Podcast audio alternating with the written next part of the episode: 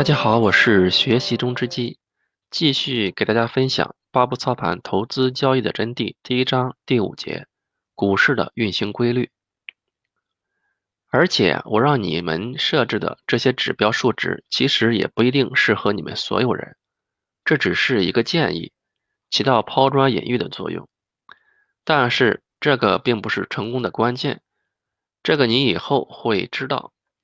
老师接着说。通过几天跟市场的亲密接触，你应该了解到，投资之路并不是你想象的那么简单。前些日子跟你讲的，一个成熟的操盘手需要几个阶段的成长经历，你都忘了吗？技术只是开始，就像你梦中学武功一样，只会几招花拳绣腿是不能够所向披靡的。我这几天脑袋里一片空白。都不知道我当时是怎么想的，好像被什么东西蒙住了一样，停顿了，就剩下害怕了。我回想着当时的情景，回答道：“市场并不能像你所期望的那样，你想让它涨，它就涨；你想让它跌，它就跌。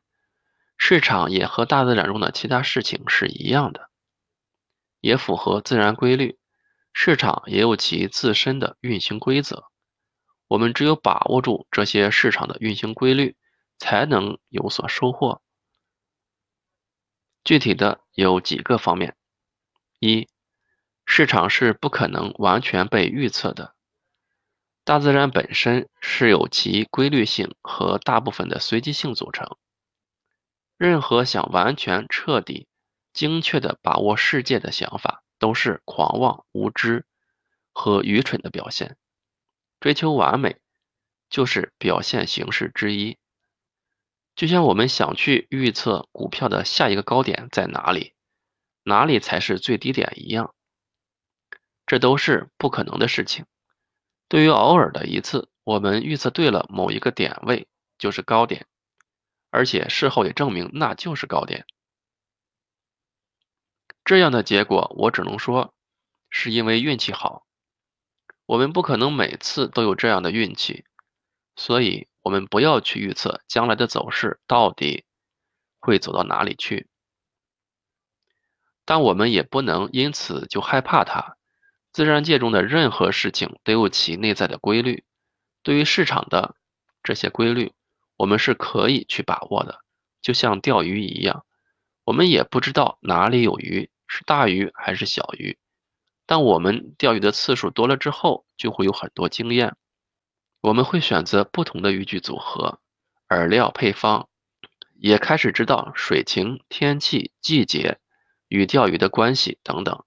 我们不会因为不知道哪里有鱼就害怕、就放弃而不去钓鱼了。同样的，股票市场也是一样的，我们也不会因为不知道以后股价是什么样的走势就害怕了。就不去做股票了，要正确的接受这个问题。第二，市场运行的趋势性，我们都知道牛顿第一定律及惯性定律，世界上的所有事物都在遵循这个定律，股票市场也不例外。一旦市场形成了下跌或者是上升的趋势后，就会沿着下跌或者是上升的趋势运行。除非有很大的外力作用将其改变，而我们平时所说的利空或者利好的消息，皆属于外力。前段时间你学习的均线和趋势线交易法，都是比较好的把握市场趋势的工具。三概率，我们已经确定我们的世界存在不确定性，既然是不确定的，那就说明我们做任何一件事情。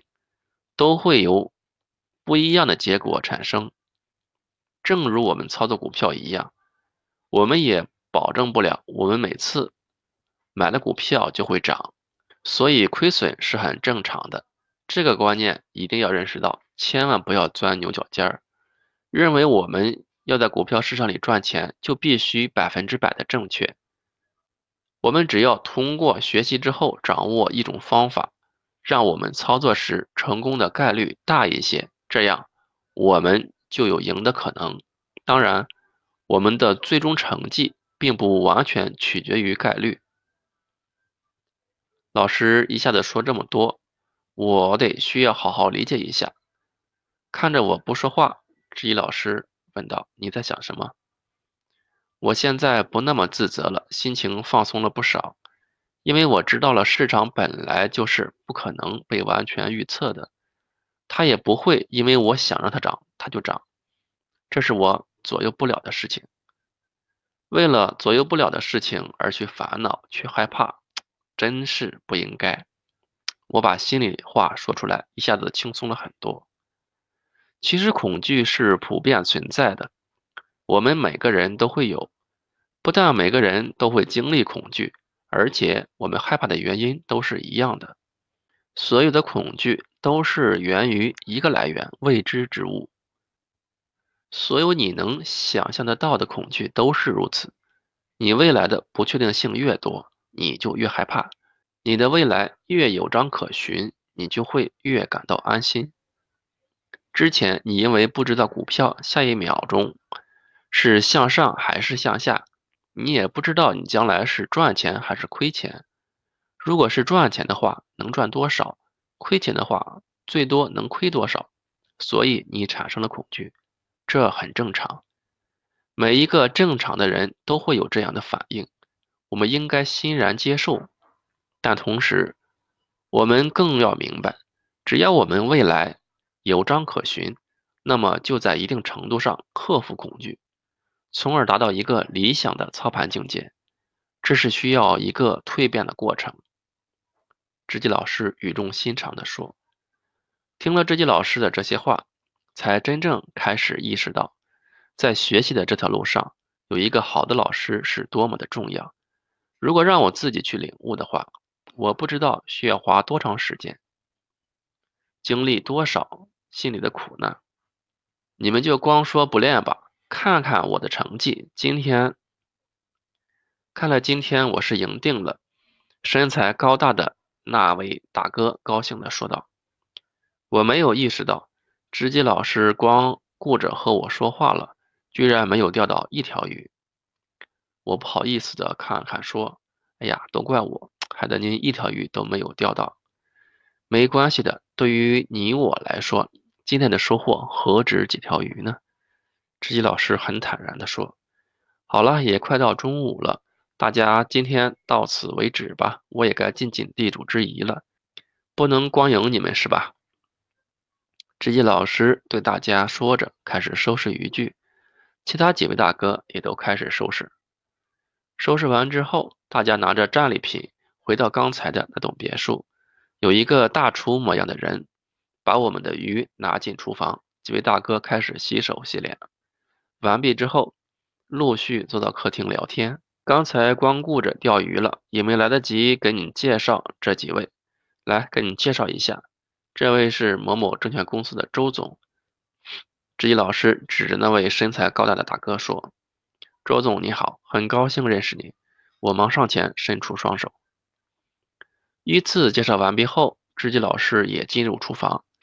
那个厨师已经把鱼弄干净，知己老师开始动手给大家做鱼。